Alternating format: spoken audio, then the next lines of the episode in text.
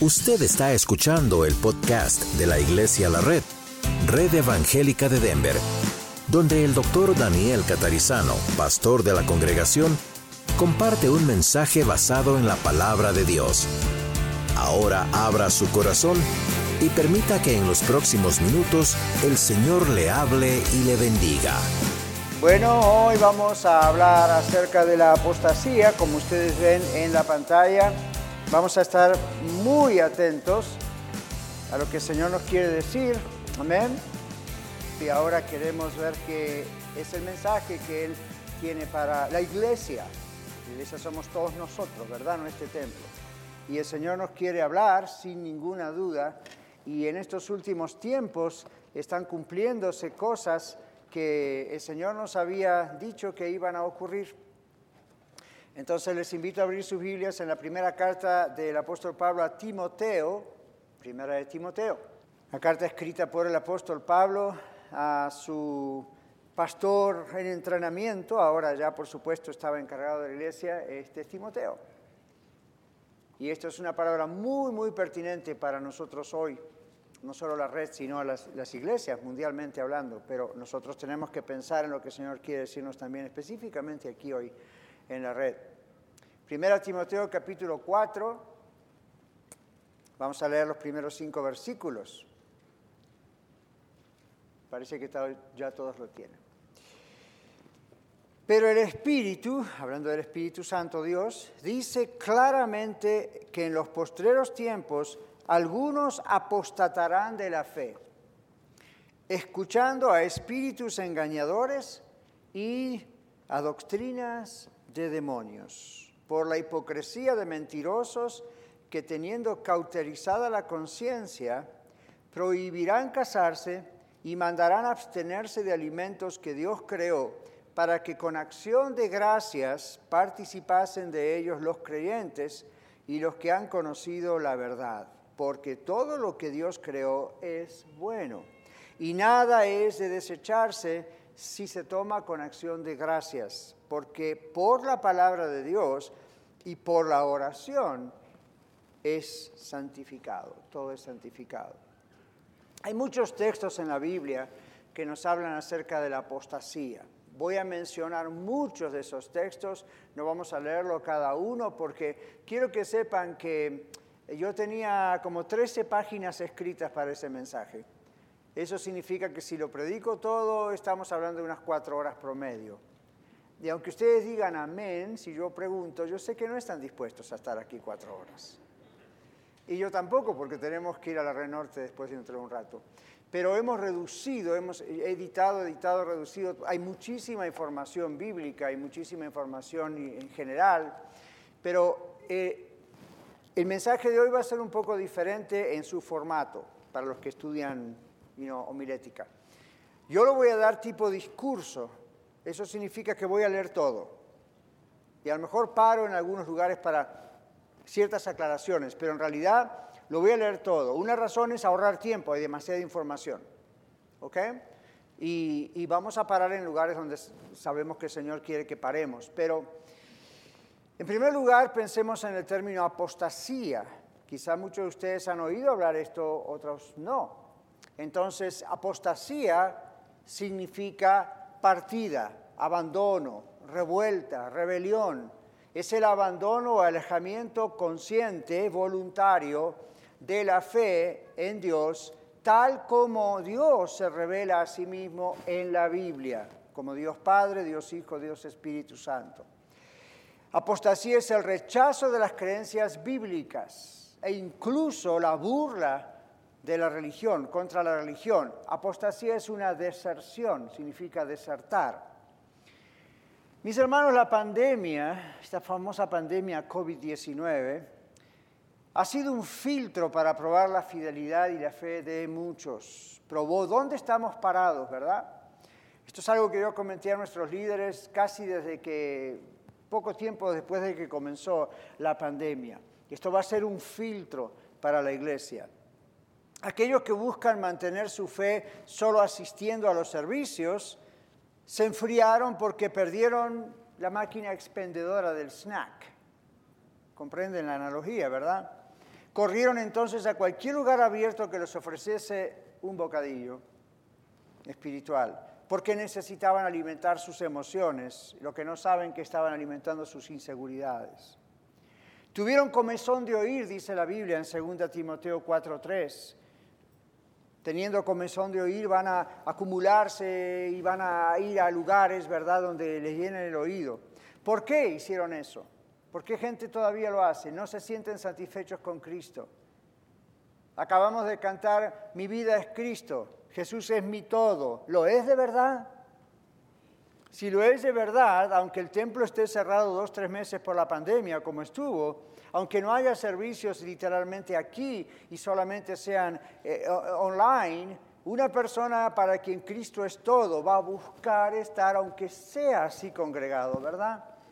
va a buscar mamar, comer la palabra de Dios, de la manera que sea.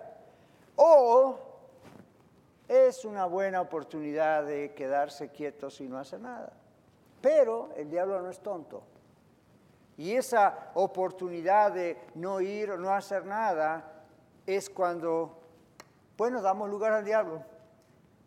Y esa es la oportunidad de empezar a escuchar apóstatas que quieren alejarnos de la fe. ¿No se sintieron satisfechos con el Señor? ¿Tuvieron que buscar otra cosa?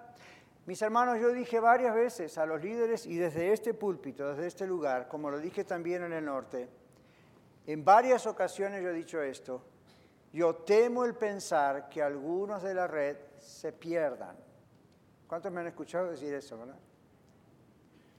Y la pandemia en un momento donde estábamos haciendo un pico de asistencia y nuestra meta no es tener gente, nuestra meta es predicar el Evangelio, pero evidentemente pensábamos, acá hay mucha gente con hambre de Dios porque teníamos aquí este lugar bastante lleno y lo mismo el norte y Arbadas estaba empezando y, y de repente viene la pandemia y nos frena todo. Pero es un filtro, ¿verdad? Ustedes saben lo que es un filtro. Vamos a ver algunos ejemplos de apostasía presentados en la Biblia. Los que están apuntando, apunten los textos. Yo quisiera leer cada texto, pero les digo, tres, cuatro horas. Génesis capítulo 3, versículos 3 y 4 es la historia que la Biblia nos cuenta donde Eva es tentada por Satanás en la forma de una serpiente y lo que hizo Satanás es lo que sigue haciendo. ¿Estás seguro que lo que Dios te da es suficiente? Le puso esa duda. Entonces agregó algo a la relación con Dios, como que si no hubiese sido suficiente. Adán y Eva estaban en perfecta relación con Dios y viene el tentador a decir, mira, hay algo más que Dios no te dijo. Es alejarse de la naturaleza dependiente de Dios y creer que podemos vivir sin Dios o nosotros tomar nuestras propias decisiones. Eva cayó, tentó a su esposo y miren lo que está pasando. Juan capítulo 15, versículo 5 nos dice que apartarse de Cristo es que todo sea inútil. Inútil. El Señor Jesús dijo, sin mí no pueden hacer nada. Jeremías 23, 13 en el Antiguo Testamento habla del poder del engaño de los falsos maestros. Miren, cientos de años antes aún de Jesús ya había esos problemas. En Lucas capítulo 22, versículo 47, la Biblia nos muestra que el miedo llevó a Judas a traicionar a Jesús. Cuando Judas vio lo que estaba pasando y lo que iba a ocurrir con Jesús y que lo iban a matar, Judas tuvo miedo. Los otros discípulos posiblemente también, pero Judas traicionó a Jesús. El temor hace que traicionemos a Dios. En Juan capítulo 6, versículos 60 al 66, en el pico de la fama, vamos a decir así, del ministerio del Señor Jesús, muchos discípulos lo dejan. Dicen, esto es demasiado duro para nosotros. Lo dejan porque no podían digerir las enseñanzas de Jesús. Jesús decía cosas que eran difíciles tanto a veces de comprender como más que de comprender, de aceptar. Cuando Jesús dice que tenemos que estar dispuestos a dar nuestra vida por Él, ahí es un filtro y se prueba quién es quién. Muchos discípulos, dicen Juan 6, 60 al 66, dejaron a Jesús cuando se enfrentaron con esa posibilidad. Gálatas capítulo 1, versículo 6, el apóstol Pablo escribe a la iglesia en Gálatas, casi como yo estoy hablando a la iglesia a la red, advirtiendo a la gente por la apostasía. Creyentes estaban abandonando a Cristo porque entraron los famosos gnósticos o los famosos judaizantes que les hacían volver a la ley antigua, al Antiguo Testamento. Y Pablo dice, no, Jesús ya cumplió con la ley. Pero algunos decidieron regresar atrás en vez de enfrentar la persecución con sus familiares, en vez de ser echados de la sinagoga, lo cual era un problema no solo religioso, sino cultural. En 1 Timoteo 4.1, como hemos leído, muchos van tras enseñanzas de demonios. Y aquí quiero parar un poquito en mi lectura, porque cuando uno lee esto en la Biblia, piensa, oh, nosotros no, nos meteríamos nunca en el satanismo, en la brujería. ¿Qué es eso de enseñanza de demonios? Mis hermanos, no hace falta entrar en ese tipo de cosa tan oscura y diabólica como para que uno sea engañado por doctrinas de demonios. La Biblia dice que el diablo, en otras palabras, se viste de oveja y entra como un lobo rapaz entonces, una de las estrategias más, una de las estrategias preferidas de Satanás, ¿saben cuál es? Meterse en las iglesias cristianas usando, usando la Biblia, usando textos. ¿Cómo tentó Jesús, perdón, cómo tentó, Satanás a Jesús? Escrito está, Señor, escrito está Jesús, ven, mal usado, pero usó eso. ¿Cómo usó Satanás a través de la serpiente la estrategia para tentar a Eva? Con que Dios os dijo, ven, no ignoraba lo que Dios decía.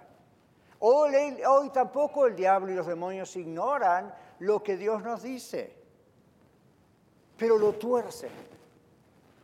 Lo tuercen y le dan forma de religión. Y es fácil caer, porque uno escucha y dice, oh, es lo mismo que en mi iglesia o es muy parecido.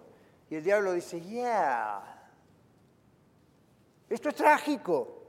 Estos son doctrinas de demonios, utilizando lenguaje cristiano. Ya vamos a ver qué hacemos con eso. ¿Cuáles son las causas y cuáles son las señales de la apostasía? ¿Cómo podemos, primero, por qué ocurre, por qué algunos caen y qué señales podemos ver y detectar para nosotros no caer? Ok, un autor y profesor de la Susa Pacific University, que es una universidad cristiana, el señor Vijay Oropesa, dijo, hay tres peligros que yo he descubierto, entre muchos, que llevan a la apostasía, tentaciones, engaños y persecuciones. Tentaciones, engaños y persecuciones. John Cooper, otro autor famoso, dijo, hemos posicionado a músicos talentosos, oradores y artistas adelante de Jesús y los principios de Dios. Esta es otra gran forma de engaño. Las personas son engañadas por aquellos a quienes siguen, a quienes ellos siguen. Si no seguimos a Dios, nos desviamos fácilmente. Vemos más y más a pastores y líderes de alabanza que apostatan Cooper está diciendo la verdad. Yo no sé qué tanto ustedes siguen estas noticias, porque muchos de estos líderes de alabanza y pastores que apostatan, hasta ahora vemos que muchos en el mundo americano, yo no sé si ustedes lo siguen, yo sí, y, es terrible lo que está pasando. Algunos líderes y pastores que usted jamás se le hubiese ocurrido que de pronto dejan, abandonan la fe. No estamos diciendo se enfrían, estamos diciendo rechazan la fe. Dicen, yo era de Cristo, no quiero saber más nada con Cristo. Así. Eso es una apóstata. Otras causas, además de tentaciones, engaños y persecuciones. Y aquí prepárense con la pluma o el teléfono cuando escriban, porque hay muchos textos bíblicos, solo los voy a mencionar. Otra causa, la persecución. Jesús dijo en Mateo 24, versículos 9 y 10, que por la persecución algunos apostatarían de la fe. Falsos maestros, Jesús dice en Mateo 24, 11, el siguiente versículo, Jesús dijo, van a venir falsos maestros cada vez más y muchos apostatarán de la fe. La tentación, capítulo 8, versículo 13 del Evangelio de Lucas. La parábola de los terrenos, o la conocemos como la parábola del sembrador, la semilla es la misma, la palabra de Dios. Cae en tierra fértil o cae entre espinos, y los afanes de este mundo, ¿se acuerdan todas esas cosas? Lucas capítulo 8, versículo 3. Segunda Timoteo 4:4 nos muestra el peligro de la mundanalidad. Estos son los creyentes que les empieza a gustar un poquito el mundo otra vez. Otra vez ahí no hubo profundidad en la palabra. Luego, primera Juan 2.19 nos habla de ignorancia acerca de Cristo. Miren, hermanos, si ustedes solamente se conforman en venir los domingos a escucharme a mí predicar, tengo noticias para usted. Quisiera decirles, no hagan ninguna otra cosa porque lo que yo les digo, suficiente comida para la semana. No puedo decirles eso. Esta es la reunión familiar, haga de cuenta que esta es la sala de la casa de Dios, el living room, y aquí estamos todos juntos alabando a Dios y escuchando lo que papá Dios nos quiere decir. Pero en la semana tenemos que seguir comiendo la palabra de Dios o nos ponemos anémicos. No piense que el pastor va a alimentarle para toda la semana. Esto es lo que Dios nos dice como iglesia. Esto es lo que el Señor nos dice como iglesia, es para la iglesia y cada uno de nosotros personalmente Dios también nos dice cosas como usted y a mí. Pero, pero eh, si usted depende solamente de los servicios, eso es lo que pasa, luego se debilita y escucha cualquier otra cosa y dice, ya, lo mejor es así, ¿ven? Eso fue lo que pasó con la pandemia. Se desconectó el plug, ¿verdad? Se desconectó del servicio y entonces, ¿y ahora qué hago? Y el diablo dice, yo te digo lo que puedes hacer. Y empieza a, tirar sus dardos y uno no conoce realmente bien a Cristo y no sabe qué hacer y se debilita, le dicen, le dan una versión de Cristo que no es la bíblica y, y, suena atractiva y suena menos difícil o menos comprometedora o menos, y entonces uno dice, ok, me gusta más eso. Total, no puedo ir a la iglesia. Otras causas de la persecución, o otras, perdón, de la apostasía. Dijimos persecución, falsos maestros, tentación, mundanalidad, ignorancia acerca de Cristo, primera de Juan capítulo 2, versículo 19. Hebreos capítulo 6, versos 4 al 6 nos habla que cuando hay inmoralidad, esta es otra causa de apartarse del Señor y rechazar a Cristo. Cuando recién comenzábamos Iglesia La Red, en el año 2014 en mi oficina de consejería, nuestra familia y tres, cuatro, cinco personas más, y seguimos orando por nueve meses, luego comenzamos oficialmente Iglesia La Red, a los pocos meses vinimos a este lugar y tuvimos los primeros bautismos en ese lugar. Si vieran las fotos, son graciosas. Toda la iglesia eran los primeros dos bancos pero, estábamos tratando de ser fieles al Señor. No pasó mucho tiempo donde una familia empezó con cosas raras y cuando hablamos con ellos personalmente como pastor, parecía que todo se estaba arreglando. Al poco tiempo desaparecieron de la iglesia. Ni siquiera dijeron adiós. Básicamente escaparon. Había un problema de inmoralidad en uno de ellos. La Biblia dice que tenemos que hacer en un caso así. Por supuesto que no les gustó. Y no los íbamos a poner en ridículo delante de nuestra iglesia. Pero cuando hay, miren, cuando una persona empieza a cuestionar la Biblia, al Señor Jesús, o empieza a cuestionar la iglesia, empieza a cuestionar si la Biblia está inspirada o no, casi 99% de los casos la persona ya pecó en inmoralidad y no se atreve a confesárselo al Señor, a pedir perdón y arreglar su situación. ¿Qué hace? Mejor escapo. Ahora, ¿por qué les digo esto? Porque esa familia no pasó mucho tiempo después que se fue con el movimiento de raíces hebreas judío mesiánico, del cual voy a hablarles dentro de un rato más, una secta. ¿Por qué? Porque ahí es más fácil.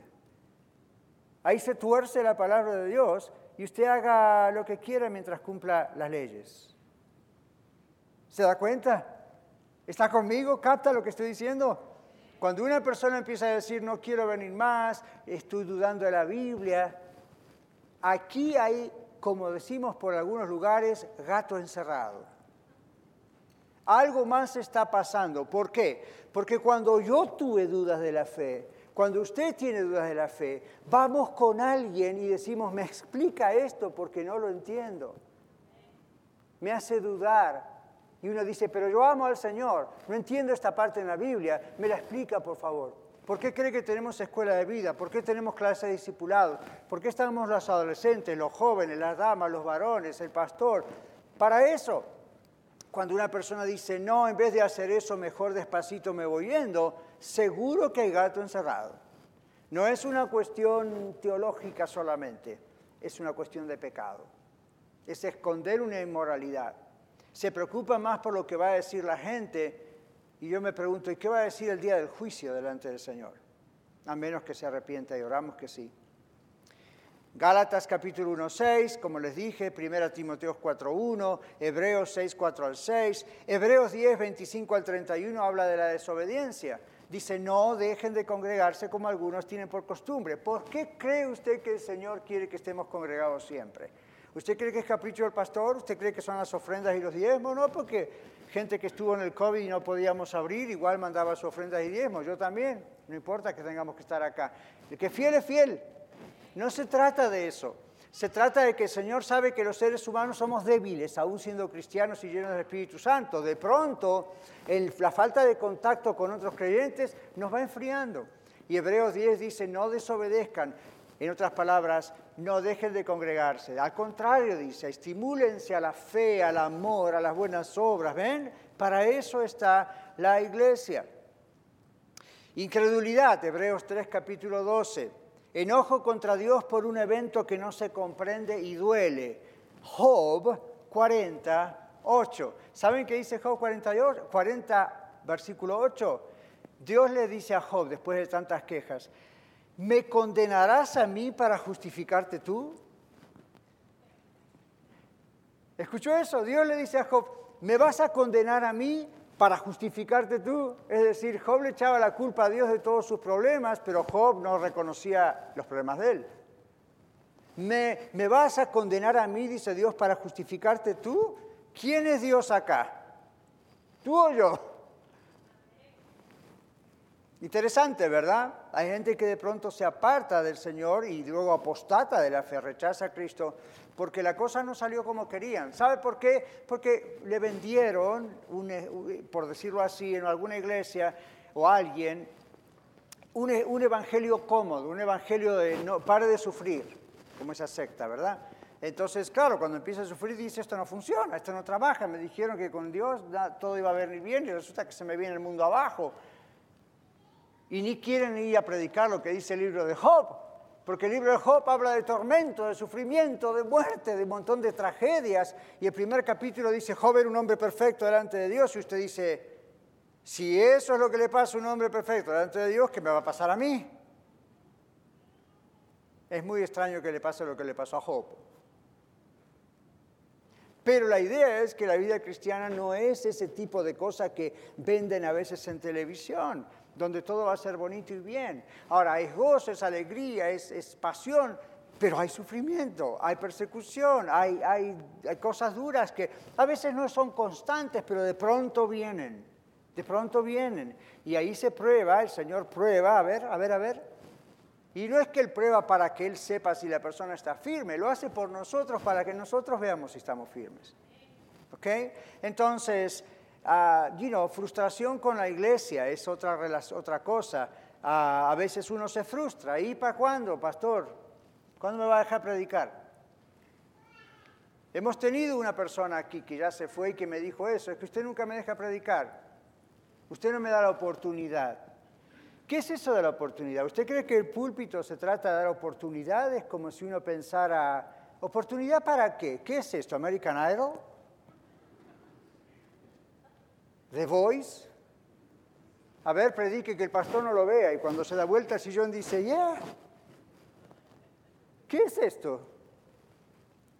¿Usted cree que estar acá es tan fácil? ¿Usted cree que yo siempre quisiera estar acá cuando me enfrento a este tipo de mensajes?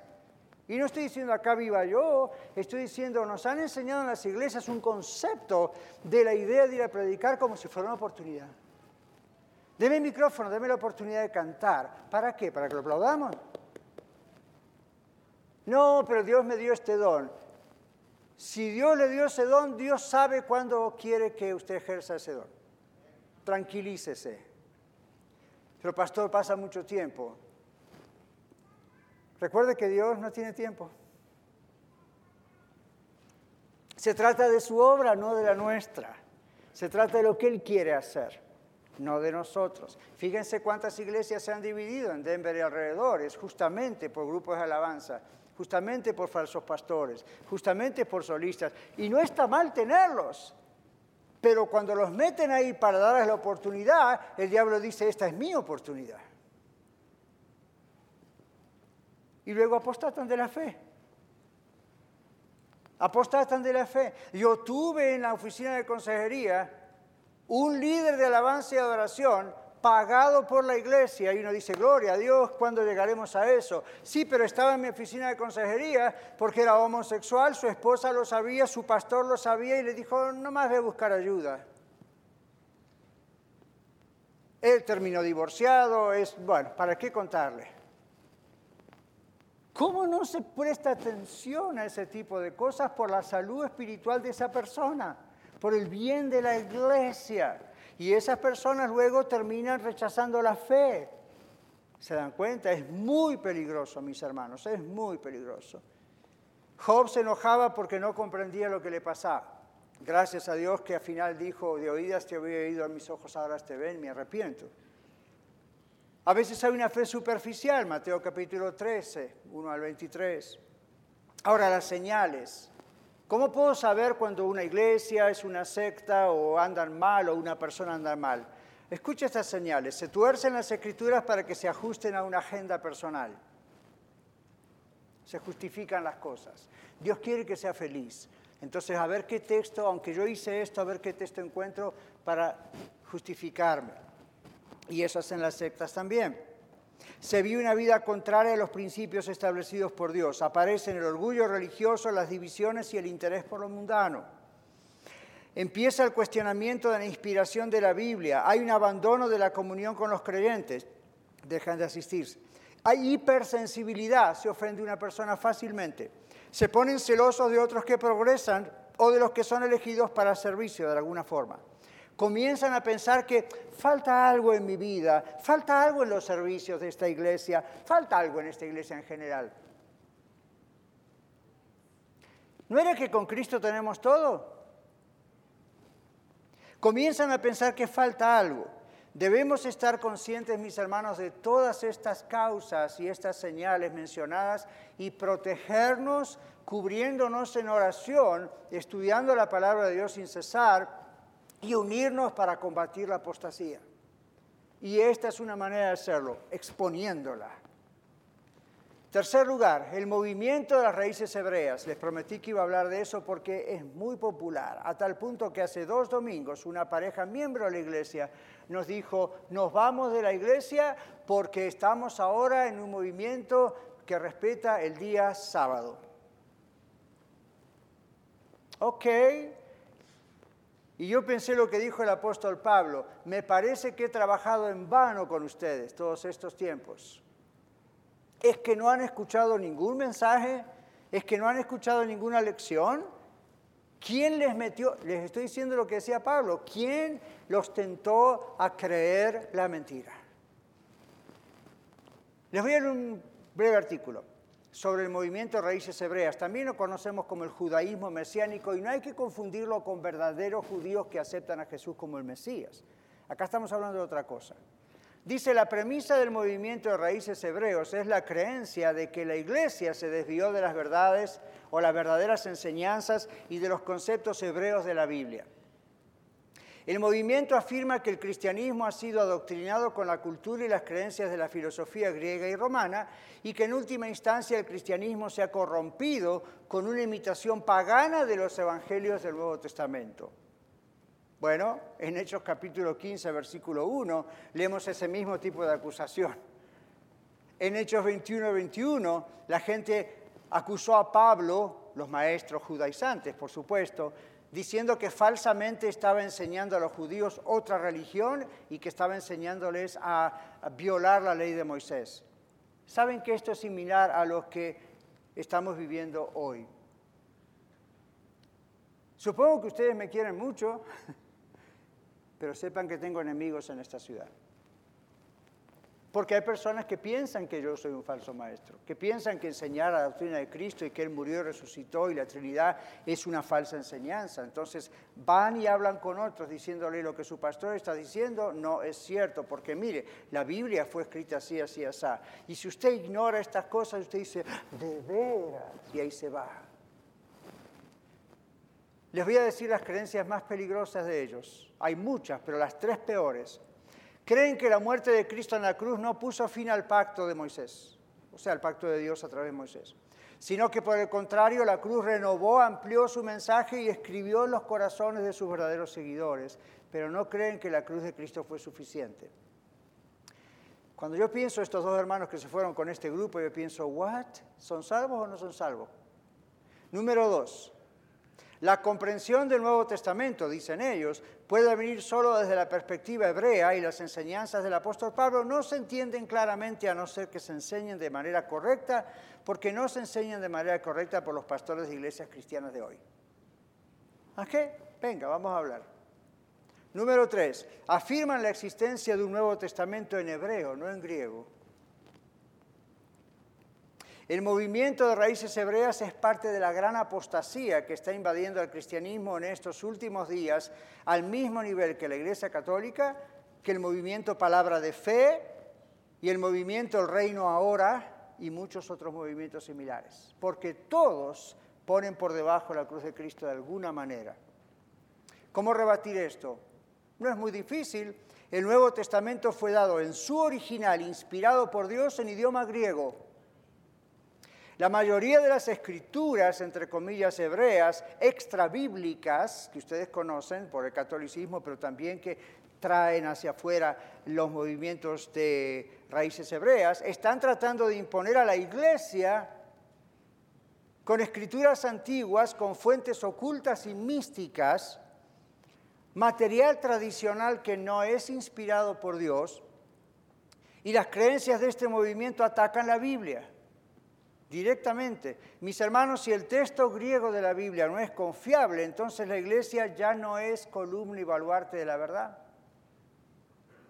La Biblia, mis hermanos, aprendan esto, fue escrita en tres idiomas. El hebreo era el idioma del Antiguo Testamento. El arameo fue el idioma del lejano oriente hasta la época de Alejandro Magno. En la época de Jesús estaban hablando el arameo. El griego era el idioma del Nuevo Testamento y el idioma internacional en el tiempo de Cristo, como hoy el inglés. 268 versículos solamente de la Biblia se escribieron en arameo. Solamente 268, muchos de los cuales son nombres. Esta mañana en el libro de Hechos estábamos estudiando eh, lo, lo, de la palabra Tabita, Dorcas, es un nombre arameo, y ahí apareció. Y ya está. En el profeta Daniel aparecen porciones, pero nada más que eso. Ahora, algunos de ustedes, estudiantes de la Biblia, recuerdan la versión de los 70 ancianos o la Septuaginta. No se confundan, esa es una traducción, es una versión griega de la Biblia hebrea. El Antiguo Testamento se tradujo todo al griego, originalmente fue escrito en hebreo, fue hecha para judíos de habla griega de Egipto en los siglos III y II antes de Cristo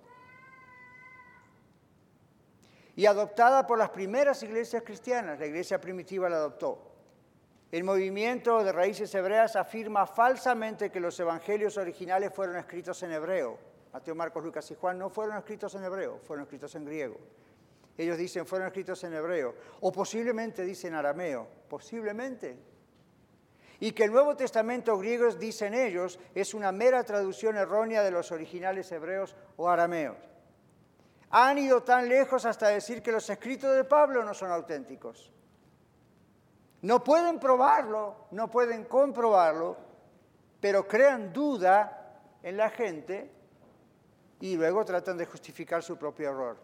Bueno, ustedes saben que los católicos romanos también agregaron libros extrabíblicos, ¿verdad? Los apócrifos entre el Nuevo y el Antiguo Testamento. Pero los del movimiento de, restauración hebrea o raíces hebreas hicieron lo mismo con otros libros. En ambos casos agregan a la gracia divina haciendo que la cruz de Cristo no tenga efecto. No pueden cantar lo que cantamos. Aleluya, Jesús es mi todo. Porque para ellos no es un todo. Faltan estas otras cosas. Los escritos judíos extrabíblicos no iluminan a los cristianos en textos difíciles de comprender. Eso lo hace el Espíritu Santo en las mismas escrituras. La misma Biblia se interpreta a sí misma cuando uno aprende a leerla bien, como corresponde.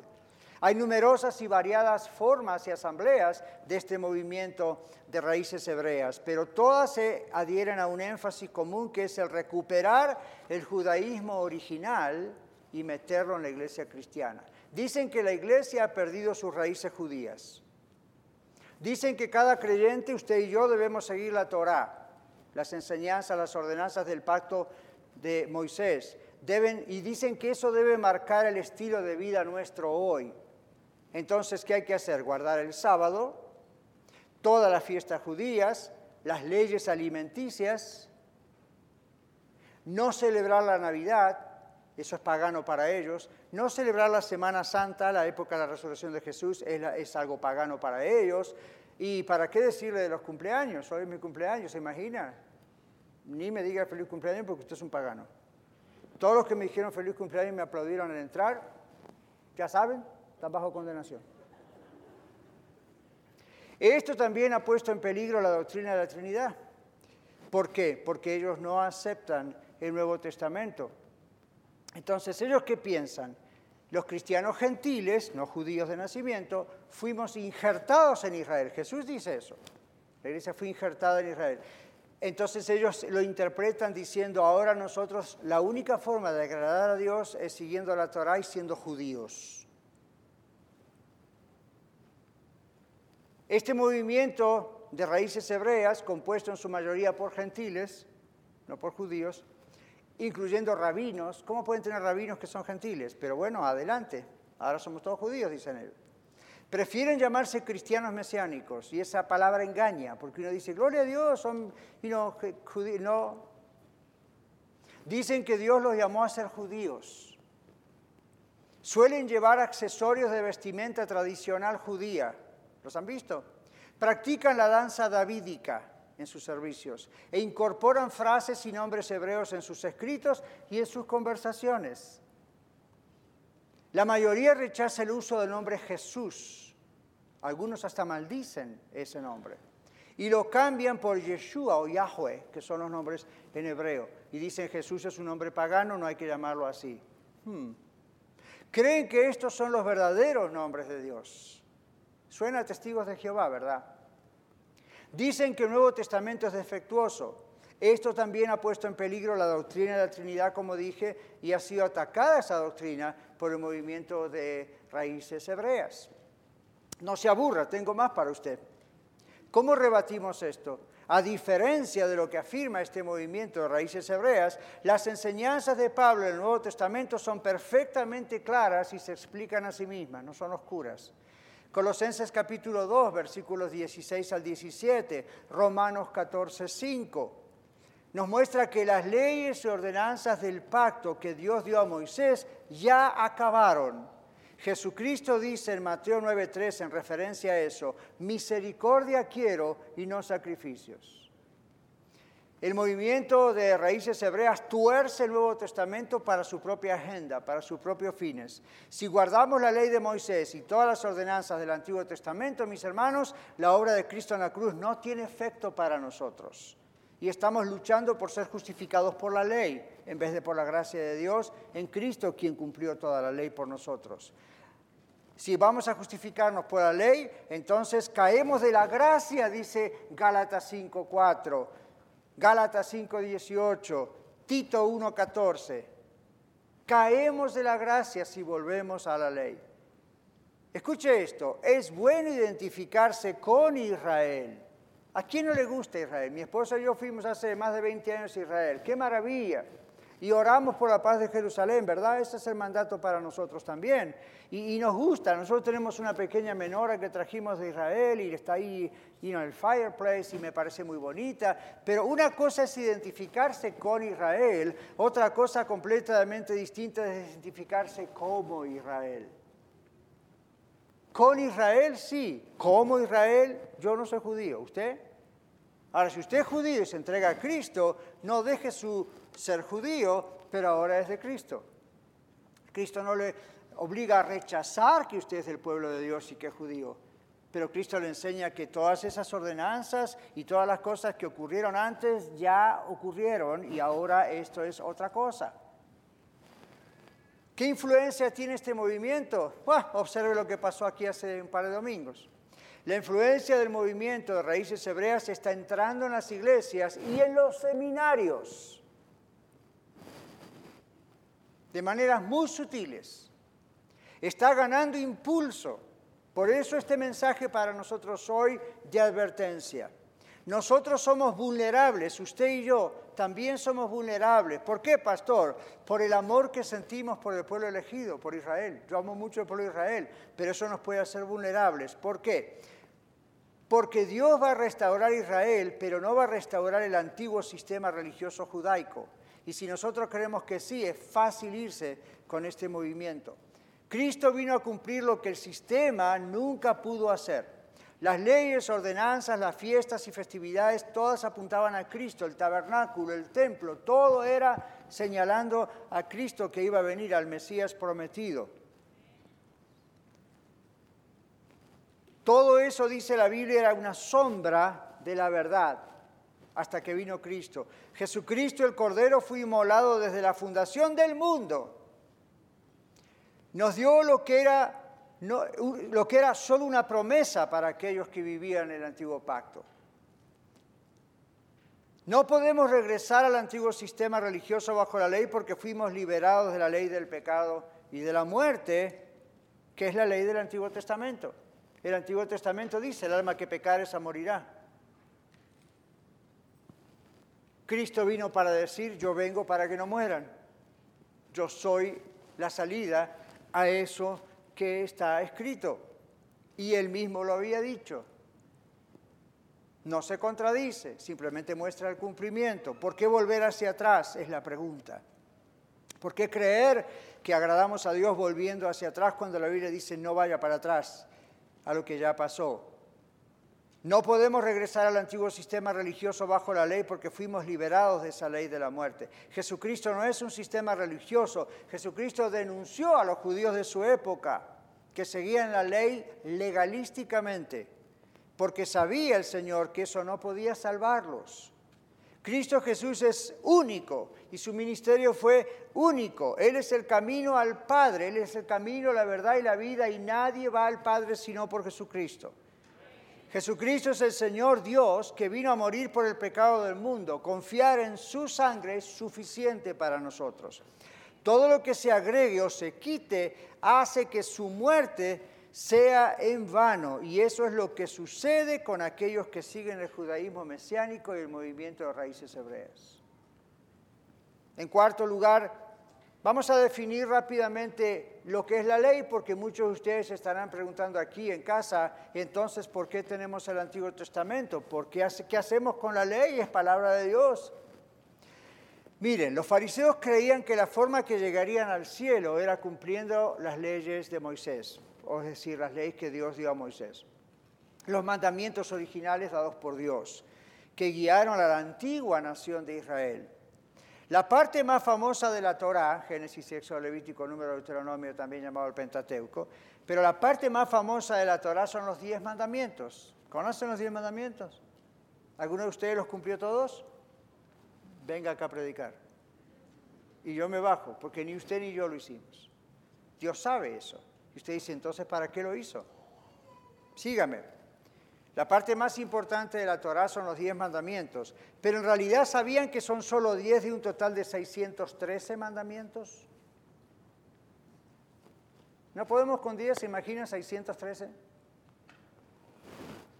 Con el tiempo, y esos mandamientos fueron dados originalmente al pueblo de Israel. Todavía no estamos hablando de los gentiles, fue al pueblo de Israel. Ahora, claro que hay de esos mandamientos cosas que son para usted y para mí. Son mandamientos morales, son mandamientos espirituales, pero hay una serie de mandamientos que aunque son de la ley y tienen sentido apuntando a Cristo, son ceremoniales. Por eso ya ni los judíos lo hacen, excepto algunos. Con el tiempo, los líderes judíos, ¿qué hicieron? 613 mandamientos nos parece un poco, es poco, necesitamos más. Entonces, ¿qué hicieron? Comenzaron a aumentar lentamente las leyes. Entonces, ¿qué es lo que hicieron? Hicieron lo que se llama la Mishnah. ¿Y cuál es la idea? Bueno, la idea es vamos a interpretar, vamos a explicar los mandamientos. ¿Ok? Y dijeron, los vamos a explicar. Y comenzaron a aumentar lentamente esas leyes. Esta enseñanza adicional no es original de Dios, es una compilación de sermones y dichos rabinos judíos destinados a interpretar la ley de Moisés que Dios le dio a Moisés original. Ahora, escuchen esto, la intención no fue mala al principio. La intención original de esas adicciones era aclarar, interpretar la ley. Como hoy en día yo tengo cientos de libros allí, muchos de los cuales son comentarios bíblicos que nos ayudan a interpretar esto y lo otro. Imagínense si de pronto un comentarista dice, esto tiene el mismo valor que la Biblia. Ahí estamos en problemas, ¿verdad? ¿Sabe dónde va a parar ese libro? Al fuego. Ahora, esta enseñanza adicional es una compilación, la Mishnah, de sermones y dichos de rabinos judíos destinados a interpretar la ley de Moisés original. La intención original de estas adiciones, estos agregados, era aclarar la ley, pero terminó agregando muchas capas de regulaciones complicadísimas. La Mishnah era ya extensa en los días del Señor Jesús, continúa creciendo hasta el día de hoy. ¿Sabían eso? Le siguen, le siguen agregando. Los fariseos no solo trataron de seguir los 613 mandamientos originales, que Dios dio a Moisés, sino que también los miles de mandamientos nuevos que fueron creados para aclarar los 613 originales. Por ejemplo, la ley mosaica, mosaica de la palabra Moisés, la ley de Moisés, como usted y yo la tenemos en la Biblia, ordena santificar el día de reposo. ¿Recuerdan eso? Guardarás el séptimo día el día de reposo. Dices un día de reposo. No dices el día que tienen que ir a adorar, es un día de reposo. Los judíos no debían trabajar los días sábado. Para aclarar esto, observe lo que hicieron. Crearon 39 categorías de lo que significa trabajo. Esto parece como los políticos de hoy, ¿verdad? Usted le dice tal cosa y dice, defina esto, defina lo otro. ¿Qué hay que definir? Está más claro que el agua. 39 leyes extras solamente para definir lo que significa trabajo, el día de reposo. Y luego hicieron subcategorías, no sea cosa que se le escape algo. Y miles de subcategorías más pequeñas, que incluyen, por ejemplo, cuántos pasos se pueden dar y cuántas letras se puede escribir un día sábado. En otras palabras, los que quieren volver el día sábado no pueden escribir un email el día sábado. Tal vez un pequeño texto en el celular y cuidado porque los dedos tienen que reposar. Usted dice, pastor, está siendo sarcástico. Por supuesto, porque es ridículo. Pero esto viene de hace miles de años. Y desde la época de Jesús todavía seguían haciéndolo. Entonces ya se apartaron de lo que Dios dijo y empezaron a arreglar y arreglar y a seguir y a seguir y a seguir y a seguir. Y Jesús dijo, basta con eso, eso no es lo que yo dije, lo que importa es el espíritu de la ley. ¿Cuáles son los puntos claves de la ley? Paciencia, ya estoy concluyendo. La crítica de Jesús a ellos fue que eran legalistas. ¿Qué hace un legalista? Toma las leyes de Dios y empieza a interpretarlas a su manera y le empieza a dar vuelta y vuelta y vuelta y cada vez la hace más complicada y si usted no la cumple se va al infierno según ellos. La crítica fue que eran legalistas, se preocupaban por la apariencia externa de guardar la ley en lugar del espíritu de la ley. ¿Cuál fue la intención por la cual Dios dio esto? Mateo capítulo 23, versículos 27 al 28 describen esa condenación básicamente de Jesús a esta gente, porque hijos son ciegos guías de ciegos, ni ellos la cumplen y encima se arrastran un montón de gente que tampoco los puede cumplir, no es así. En Colosenses capítulo 2, 22, el apóstol Pablo dice que todas esas reglas perecerían con el uso. Y, menciona el día sábado, menciona alimentos, menciona días de fiesta, menciona nuevas lunas, que son todas cosas que los judíos practicaban. Lea Colosenses 2. Hay una comparación de lo que Cristo hizo en la cruz, más todo esto que venía siendo una sombra hasta que Jesús venía. Pero se habían metido en la iglesia judaizante que estaban tratando de hacer que la gente volviera a todos esos requisitos de la ley, creyendo que eso agradaba a Dios o que con eso podían ser salvos.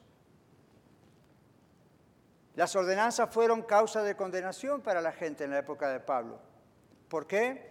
Porque incluso la ley ceremonial todas las ceremonias, ahora estaba abolida, aunque originalmente fue de Dios, pero cuando es dada como imposición para la salvación, eso viene a ser un mandamiento y una doctrina de hombres, particularmente las tradiciones de los ancianos y las diversas reglas y decretos que eran inventos humanos. Esta es otra razón por la que Pablo dice que todo lo que es del ser humano, creado por el ser humano, y no de Dios, aún en un servicio, debe ser rechazado. Cuando estábamos comenzando Iglesia La Red, tuvimos varios meses para que estuviésemos orando. Y una de las cosas que yo le dije al Señor es, o que el Señor me dijo a mí,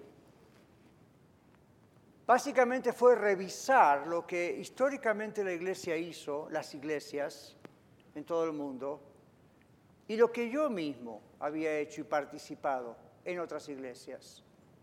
Y la idea es, Señor, tenemos la oportunidad de empezar de cero con una iglesia. Queremos aferrarnos a lo que tu palabra dice. Sé que nos vamos a equivocar, sé que voy a errar, sé que todos vamos a errar, pero Señor, ¿qué es lo que tu palabra dice? Eso es lo único que importa, porque lo demás debe ser rechazado. Lo demás que aceptamos como normal, como parte de una iglesia, como parte de un servicio muchas veces, expóngalo a la Biblia y si no pasa el filtro bíblico está de más. Y si es algo inventado por el hombre y no sabemos de dónde vino, está de más, porque en la Biblia todo está claro. Conclusión, la Biblia nos dice en 2 Pedro 3, 17 que debemos mantenernos en guardia contra la apostasía para no apartarnos. ¿Estar en guardia? Y si no están en guardia, empiecen a ponerse en guardia desde hoy. Porque esto no va a cambiar, va a aumentar. Va a aumentar. Es horrible pensar así, pero observen cómo se va cumpliendo. Yo se los dije hace mucho tiempo y se los sigo diciendo. Me temo por gente de Iglesia de la Red que aún escuchando sana doctrina y aún diciendo qué familia linda, van a apartarse del Señor. ¿Sabe qué tendría que ser su oración? Que no sea yo, Señor. Jesús le dijo al apóstol Pedro cuando se sintió muy seguro de sí mismo, Pedro, Satanás ha pedido para zarandearte, ha pedido tu vida, pero yo he orado para que tu fe no falte. Pedro, no Daniel, Pedro el apóstol. La influencia del movimiento de raíces hebreas más otras, otros movimientos han crecido a pasos agigantados en los últimos días. Su impacto se siente en todas las áreas del cristianismo, en todas las iglesias, en los ministerios. Para aquellos que hemos nacido del Espíritu Santo y estudiamos las Escrituras, comparando este movimiento con el Evangelio dado a la iglesia en el Nuevo Testamento, vemos señales de peligro muy claramente. ¿Las ve más hoy? ¿Las ve más claras? Empieza a decir, oh, ok, y aun si yo no se las dijese, si usted tiene a Cristo en su corazón, el Espíritu Santo está en su vida, usted se da cuenta, es el Señor que le dice cuidado acá, cuidado allá, cuidado allá. Esto lo puede comprender una persona en el medio del campo sin nunca haber tenido el privilegio de aprender a leer y escribir. Pero si tiene a Cristo en su corazón, de verdad, el Espíritu Santo está dentro de esa persona y cuando vaya a pasar alguien por ese rancho, la persona va a decir, esto no es de Dios. No sé cómo explicarlo, pero yo siento que yo sé que esto no es de Dios. Ocurre cuando una persona realmente conoce a Cristo, está aferrado al Señor, Jesús es mi todo. Muchos van a ser engañados en estos últimos tiempos. Usted y yo necesitamos hacer un compromiso delante de Dios y de la iglesia de Dios porque es el cuerpo de Cristo, de mantenernos firmes en la fe para no caer en la apostasía, en palabras del libro de Gálatas, para no caer de la gracia. Los apóstatas no serán salvos, mis hermanos. Los apóstatas no son personas que se apartan del Señor y son un hijo pródigo que tiene a Cristo y va a volver en algún momento. No. Los apóstatas todavía tienen tiempo de quizá no llegaron a la apostasía si recién están entrando a ser engañados. Oremos por esos que se fueron. Oremos por esos que van a ser engañados. Yo oro por mí. Yo estoy seguro de lo que, he creído, como dijo Job, y en quién he creído. Pero ve esto, esto es carne. ¿Sabe qué hay adentro? Huesos. ¿Sabe lo que estoy diciéndole, verdad? A que piense estar firme, mire que no caiga. Ore por mí. Yo oro por usted. Oremos unos por los otros. Unámonos. No deje de congregarse como algunos tienen por costumbre, dice el libro de Hebreos. No lo haga. Porque usted no sabe cómo el Señor le va a tocar durante una reunión. Usted no sabe, usted se da cuenta de lo importante que es estar unidos. Y cuando vienen todos estos ataques del enemigo, estamos unidos. Siempre les digo, observe lo que dice Efesios en el capítulo 6, 10 al 5, 10 al 20. Famoso texto de la guerra espiritual. Vaya a casa hoy y obsérvelo, está todo en plural. Nosotros, nosotros, nosotros. Tomemos la armadura. Todo está en plural. ¿Por qué? Porque un cristiano no puede luchar solo, mis hermanos. Pastor no lucha solo, yo tengo un ejército de gente orando aquí por mí y eso lo establecimos desde que comenzamos la iglesia. Hay de mí si no tengo gente orando por mí. Hay de usted si no tiene gente orando por usted. Hay de usted si no tiene gente al lado que le dice, hermano, hermana, está yendo por un camino extraño aquí. No mire lo que dice la Biblia. Gloria a Dios por eso. En vez de decir, yo vivo como quiero, esta es mi vida. Ya sabe lo que le va a pasar, ¿no? No, Aquí estamos. Es cierto que no hay iglesia perfecta, pero hay iglesias sanas y hay iglesias enfermas. Yo opto por una iglesia sana. Pero yo solo no lo puedo hacer. Esto es algo que todos tenemos que estar aferrados de la roca que es el Señor Jesucristo.